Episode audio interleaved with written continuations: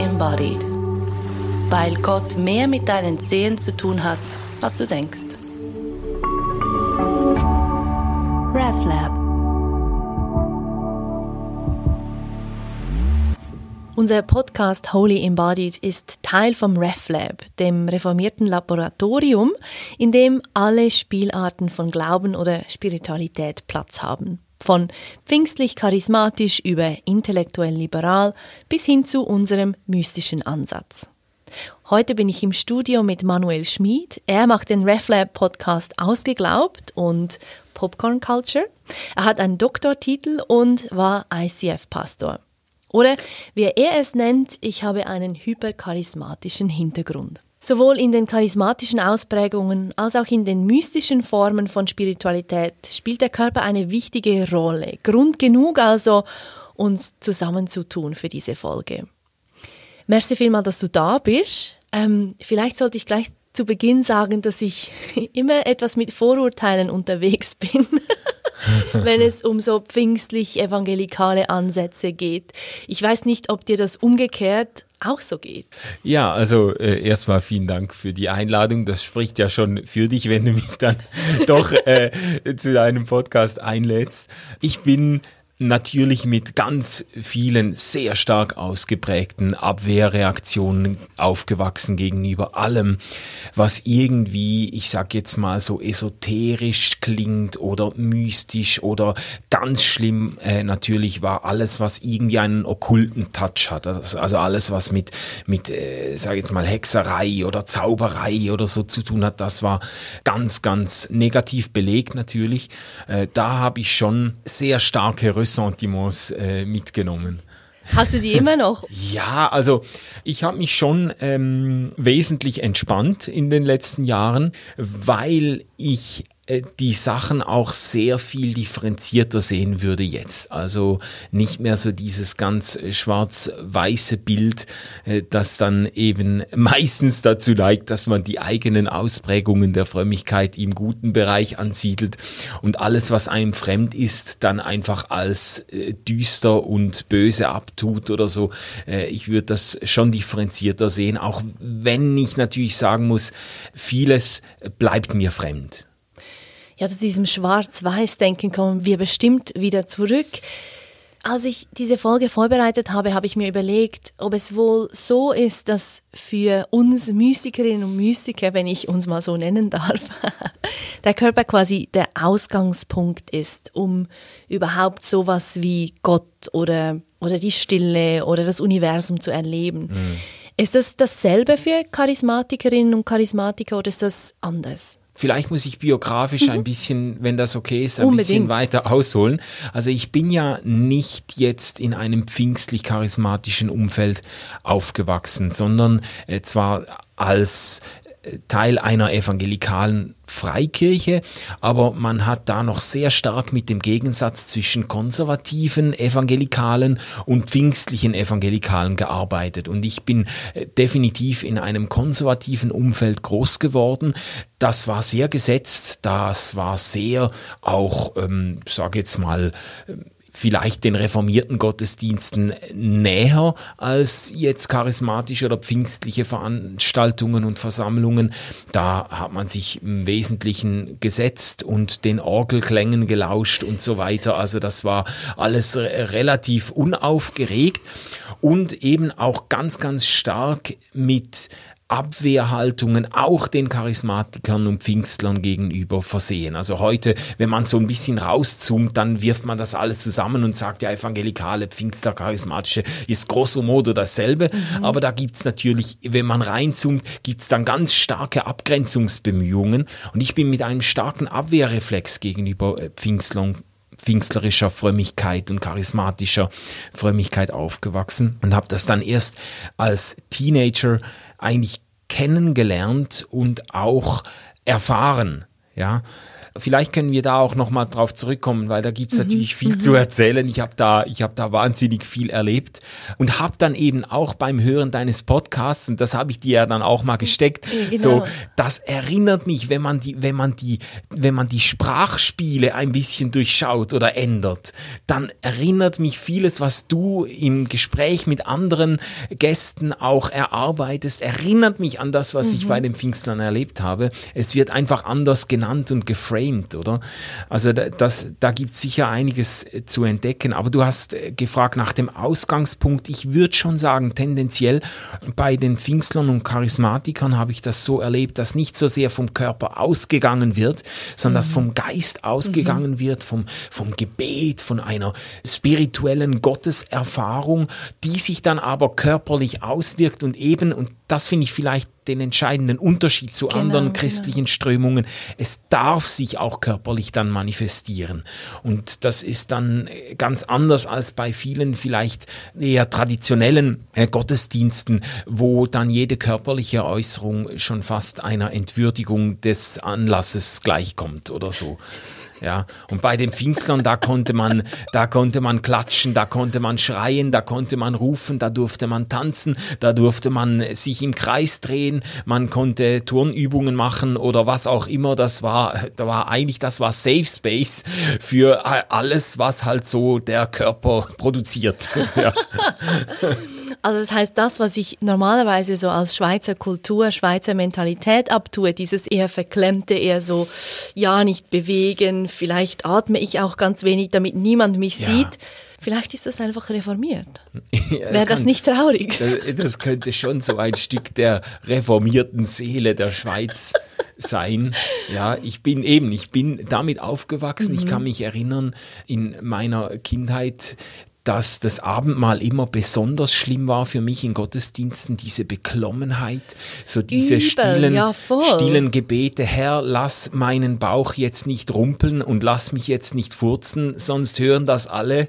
Ja, und äh, wie also, kaue ich ohne Geräusche? Ja, genau, genau. Und dann kommt der Kelch und dann musste man ja nicht, durfte man sich ja nicht verschlucken, weil es war alles eine, eine, eine tödliche Stille im Raum. Ich habe das ganz, ganz, also es gibt ja auch unterschiedliche Empfindungen. Es gibt manche, die die empfinden das dann heilig und ja, würdevoll. Ja, ja, Für mich war das immer ganz beklemmend. Ich war immer froh, wenn es vorbei war und wenn ich mich nicht bloßgestellt habe mit, ja. Das ist bei den, bei den Pfingsten natürlich ganz anders. Also, genau. Also das heißt, als Teenager hast du dann irgendwie gelernt, erkannt, erlebt, dass der Körper doch auch zu, zu deinem Glaubensleben dazugehört. Ja, Wie ja. hast du das entdeckt? Wie kam das, dass du dich dann auf dieses vorher so verurteilte eben pfingstlich-charismatische eingelassen hast? Vielleicht muss man es von zwei Richtungen beschreiben. Das eine, was du sagst, es war sicher auch ein sich einlassen. Ich, ich habe mich irgendwie auch geöffnet für eine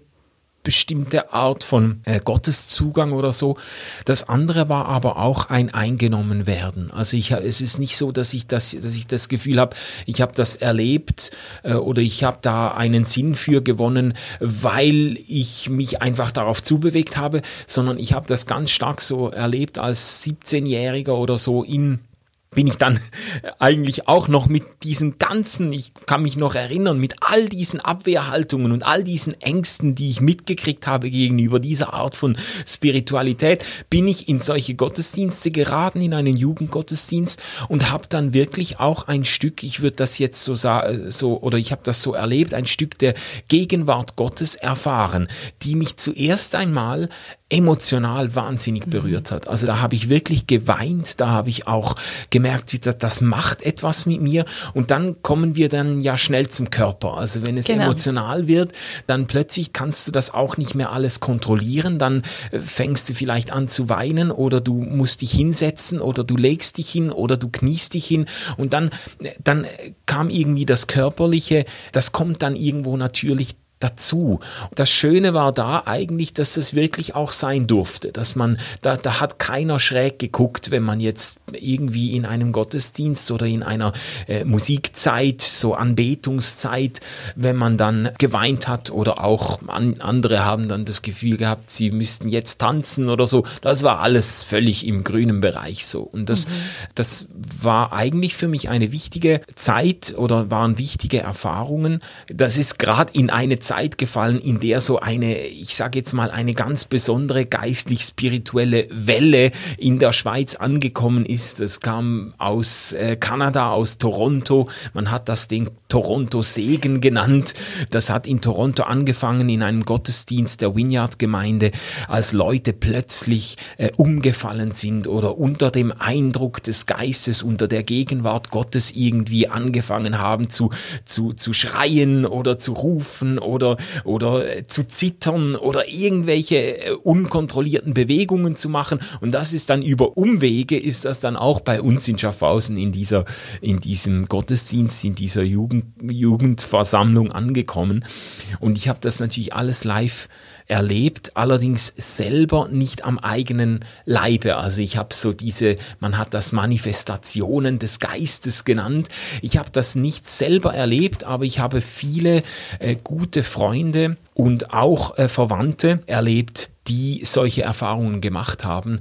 Das war für mich sehr creepy, das mitzuerleben, mhm. aber es war auch unglaublich faszinierend, mhm. Mhm. weil da etwas zusammengekommen ist von Gotteserfahrung. Die Leute haben das wirklich als eine Gottesbegegnung erlebt, haben ganz oft auch von von tiefgreifenden Heilungserfahrungen erzählt nachher. Da ist das zusammengekommen mit einem körperlichen Ausdruck, der jetzt wirklich also mindestens erklärungsbedürftig ist. Ja, also. Wie ist denn die Erklärung in dieser Tradition? Was, was macht, dass jemand plötzlich am Boden liegt und zittert? Und, ja. und, und, und was, was geschieht da? Also man hat das oft so erklärt, das ist der Geist Gottes, der Menschen ergreift. Mhm. Äh, oft hat man auch so dieses ähm, dieses diese Sprache verwendet von Kontrolle abgeben. Also mhm. ich habe das dann oft auch in Gebeten so äh, erfahren, dass man dann betet für Leute, dass sie doch jetzt die Kontrolle abgeben können, damit der Heilige Geist übernimmt. Mhm. Und dann sind diese Dinge eingetreten. So, so hat man sich das äh, zumindest erklärt. Eine Art, wie soll ich sagen, der Selbstauslieferung an eine größere Kraft, die sich dann auch körperlich zeigt. Mhm. So. Mhm. Und es ist schon verrückt. Also man kann ja, ich, sage immer, man, natürlich kann man vieles dann irgendwo psychologisch und äh, gruppenphänomenologisch und weiß nicht was erklären und sagen, ja, so, solche Sachen gibt äh, gibt's und so. Aber ich sag einfach mal, wenn du das gesehen hast, es ist schon verrückt. Ich habe Leute erlebt, unter anderem mein eigener Vater, der äh, sehr skeptisch war dem gegenüber und nichts anfangen konnte anfangs damit und auch eben sogar Befürchtungen hatte, das Ganze wäre vielleicht von einem falschen Geist inspiriert und so. Und äh, wenn dann solche Leute aufstehen und man für sie betet und kaum ihre Stirn berührt und die, äh, die fliegen einfach drei Stuhlreihen nach hinten und fallen flach am Boden und bleiben eine Stunde Stunde liegen, um dann nachher zu erzählen, dass sie äh, Gott in einer unglaublich intimen Weise erfahren haben wie nie zuvor. Also das ist schon verrückt, wenn man das so live mhm. und in Farbe mit, mitkriegt. Ja. Mhm. Diese Erlebnisse und, und, und diese wirklich direkte Gotteserfahrung, das, ich glaube, da sind wir uns sehr nahe. Also ja. Mystik, Charismatik, whatever. Aber es klingt ein bisschen so, als wäre zumindest in dieser Tradition wie der Geist oder Gott etwas, was so dich überkommt. Ja. Und da, wahrscheinlich ist das doch auch dann ähnlich irgendwie in der Mystik, wenn ich mir das so genau überlege, weil wir können das ja nicht machen. Aber trotzdem so das Ein, Einfallen, Einfahren mhm. in den Körper und nicht quasi den Körper spüren und von dort her dann ja. in diese Beziehung gehen. Ja. Das ist spannend. Ja, also ich, es könnte schon sein, oder ich glaube, es hat einen gewissen Erklärungswert, wenn man das unterscheiden würde. Mhm. Das, was du jetzt äh, umschreibst, so diesen mystischen Ansatz, der geht ja, soweit ich das jetzt verstehe, schon davon aus, dass etwas in dir drin ist, das quasi geweckt wird oder das dann rauskommt.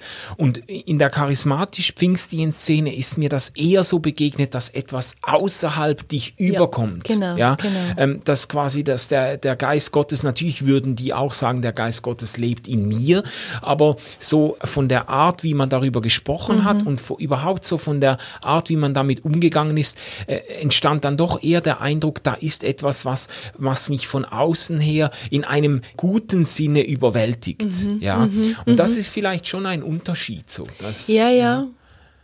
Ja, weil das stimmt schon. Also manche Musiker beschreiben das ja dann als, als der, der Seelenfunke, den du in dir drin entdecken ja, kannst, ja. oder? Aber ich frage mich da, letztendlich ist es zumindest für uns hier in, in, in diesem Podcast, ist es ja dann in mir drin oder um mich herum same, same. Also es gibt wie keinen Unterschied mhm. zwischen mir und, und dem, was um mich herum ist. Also Geist und ich und, und ja. ich und Geist. Schlussendlich ist das dasselbe. Ist das also, auch dein Erleben oder deine Erfahrung?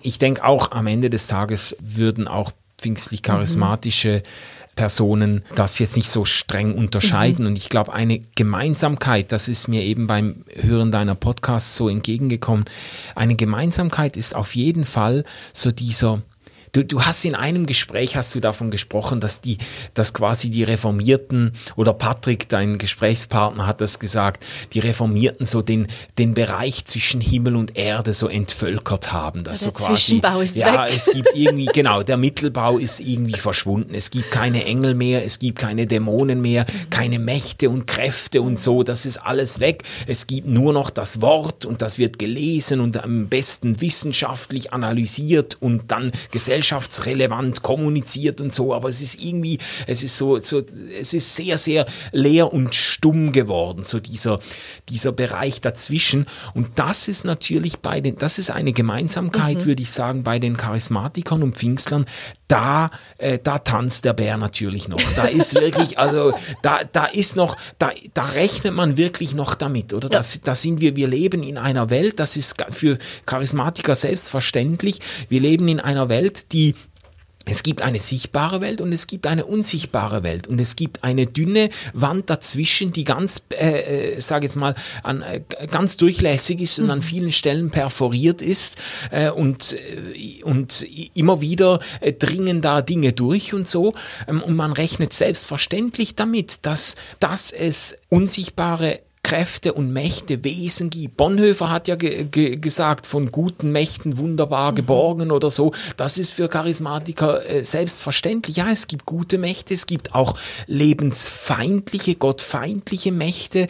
Da findet auch ein Stück weit ein Kampf statt, ein ganz starkes Element des pfingstlich-charismatischen Denkens. So, es gibt hier einen geistlichen Kampf und wir sind Teil dieses Kampfes und, und äh, damit ist irgendwie zu rechnen im Alltag. Das ist auch so der Jargon, wenn Leute miteinander reden, so Pfingstler, Charismatiker, wenn die sich treffen, geht's dir gut oder bist du gerade angefochten, sagen die dann. Und mit angefochten meinen sie, da zehren jetzt gerade ja. Mächte oder Kräfte an mir, da ist jetzt gerade irgendwie etwas, es ist dann oft sehr geistlich aufgeladen. Man ist eben nicht nur einfach krank oder niedergeschlagen oder man hat einfach Pech, sondern, mhm. Sondern da ist dann irgendwo immer, da, da wird immer auch eine geistige Dimension mit vermutet mhm. und dann wird dann auch mit geistlichen Mitteln äh, dagegen vorgegangen. Da wird dann gebetet, da wird dann gesungen, da wird dann unter Umständen jetzt in den Kreisen, in denen ich war, an einer hypercharismatischen Bibelschule dann in, in, in, äh, in Deutschland,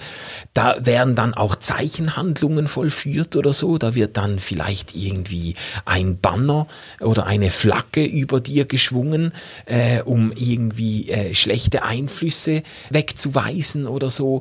Da äh, gibt es alle möglichen. Also Exorzismus, oder? Ja, genau. Also noch nicht ne, ganz. Muss, also das, das habe ich schon auch erlebt, aber, ja. aber das muss nicht mal Exorzismus sein, ja. sondern einfach im Sinne von, da, da ist etwas, da ist etwas Dunkles im Raum und, und jetzt ähm, schließen wir uns zusammen und wir beten oder wir vollführen eine Handlung, um dieses Dunkle in seine Schranken zu weisen und so. Das, und ja. ja, und weißt du, ich meine, das ist ja auch nicht so weit weg oder überhaupt nicht weit weg von, ich räuchere meine Wohnung aus, weil ich das ja. Gefühl habe, irgendetwas ist mir da nicht so wohlgesinnt, oder? Ja, was es eben auch ist, es ist sehr sinnenfällig. Es ist auch sehr, es ist sehr physisch, das ja. Ganze. Es ja. ist dann, was du vorhin gemacht hast, dass du den Raum, dass du einen Duft im Raum versprühst, das könnte, könntest du jetzt mit Charismatikern auch erleben. Also das könnte auch sein. Das ist wie, ja, das ist ja. einfach die sichtbare und die unsichtbare Welt, die verschränken sich ein Stück weit. Und es gibt Dinge,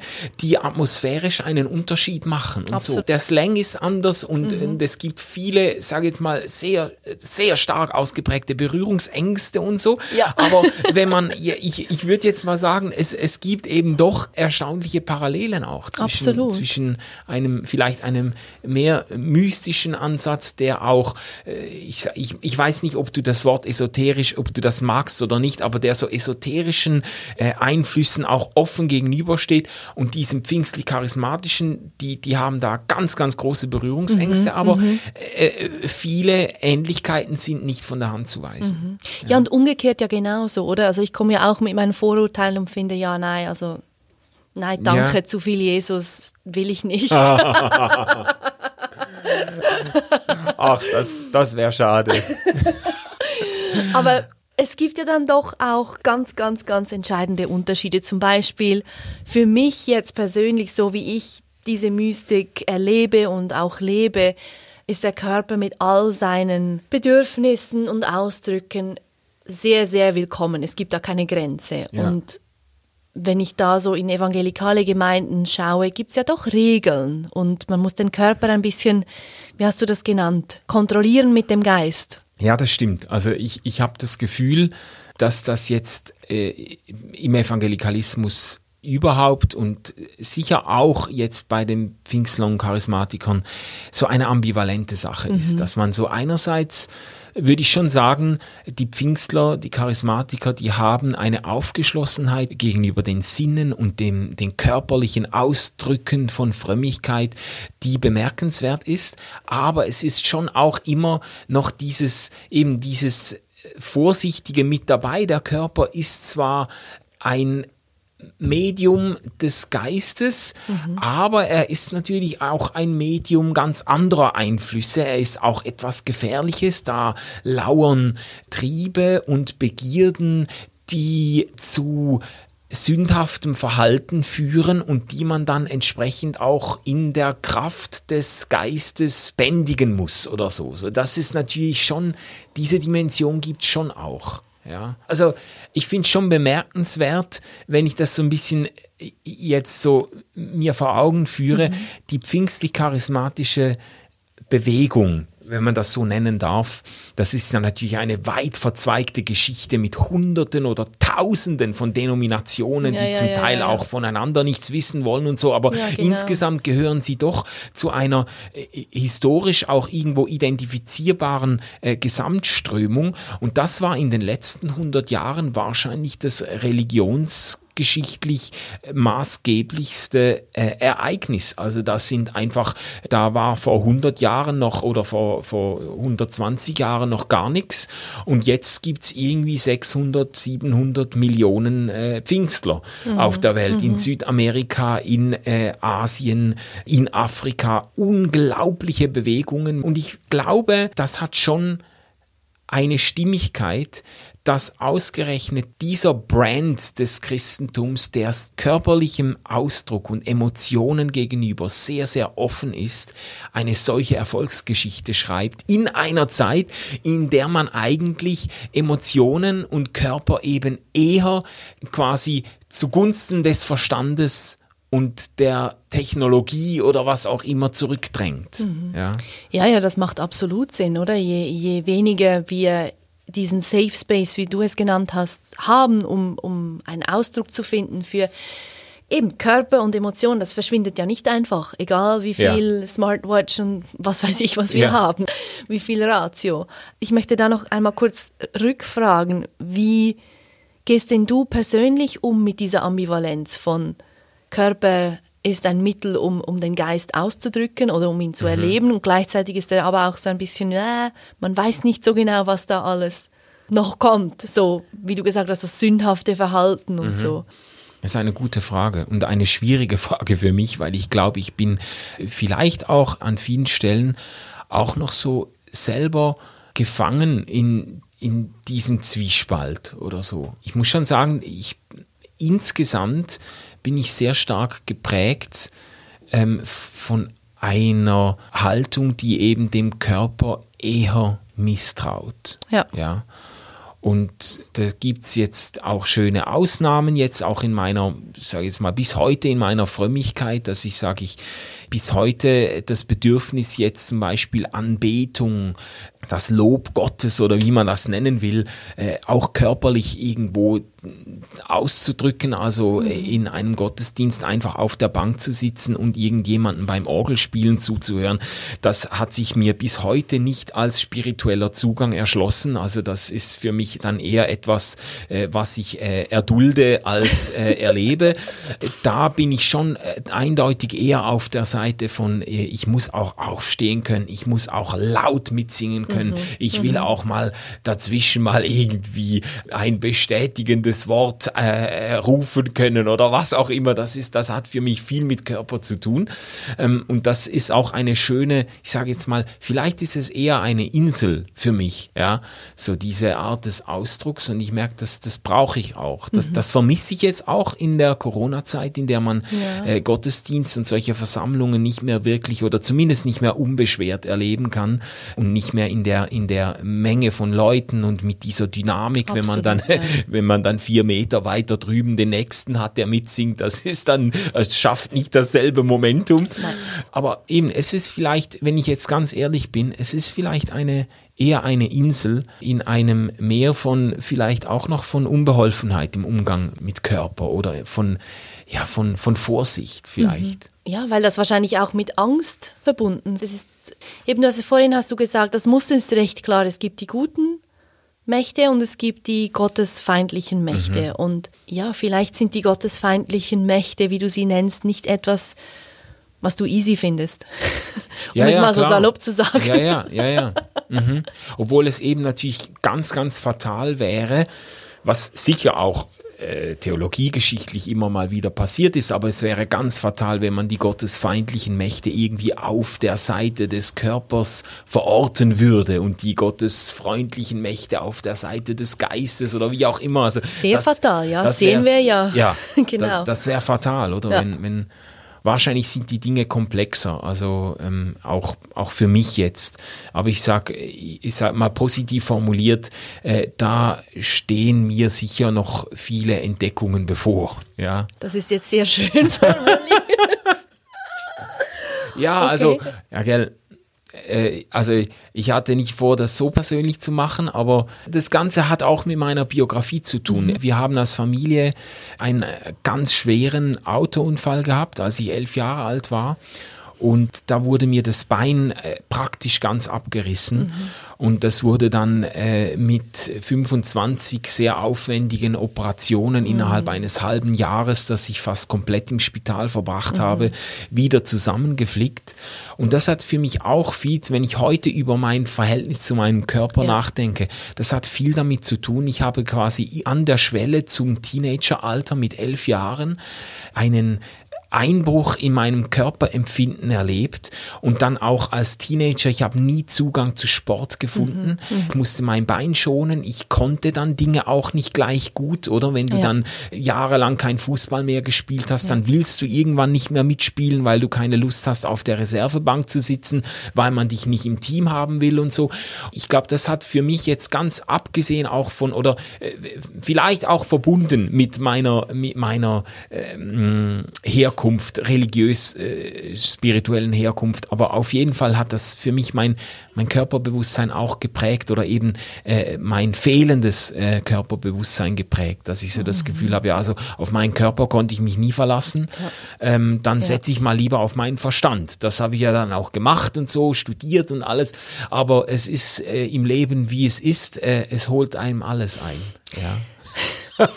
das ist tatsächlich so, ja. Ja, und ich meine, im Alter von elf Jahren sowas zu erleben, wie der Körper ähm, ist nicht, unver wie sagt man, unversehrbar. Ja. Und dass der nicht einfach funktioniert. Und dann dann hast du ja auch nicht das Gefühl, dass der Körper ein Ort ist, an dem du sicher bist. Ja, das ist sehr, sehr gut ausgedrückt. Ich habe das noch nie so, noch nie so sagen können, aber das ist, das ist ein guter Punkt. Ich habe ja, mich ja. da eigentlich dann in einer entscheidenden Phase, in der man eigentlich seinen Körper erst wirklich kennenlernt, mhm. so, äh, habe ich mich eigentlich nicht sicher gefühlt. Ja, so. genau, ja. genau. Ja, und das geht ja ganz vielen von uns geht das so, auf eine Art oder die andere. Und dann meine Vorurteile dieser pfingstlich-charismatischen Ausprägung vom christlichen Glauben gegenüber kommt auch etwas daher äh, von eben dir passiert sowas und dann kann es gut sein, dass jemand sagt, ja, du hast wahrscheinlich etwas falsch gemacht, sonst würde Gott dich nicht so strafen. Ja. Das ist das eine Logik, die du auch so erlebt hast oder die du ähm, anwendest? Also ich habe. Ich hoffe nicht. Nein, nein, auf keinen Fall. Ich muss auch sagen, ich habe das auch nicht so erlebt, zum Glück nicht. Mhm. Auch wenn ich so die Denke dahinter kenne, mhm. beziehungsweise ihr auch immer mal wieder begegnet bin. Meistens sind ja die Leute dann zum Glück barmherziger als ihre Theologie. Also nicht immer, aber oft ist es so, mhm. dass Leute irgendwelche geistlichen Prinzipien im Kopf haben, die sie dann zum Glück in der Praxis äh, nur sehr ab geschliffen anwenden.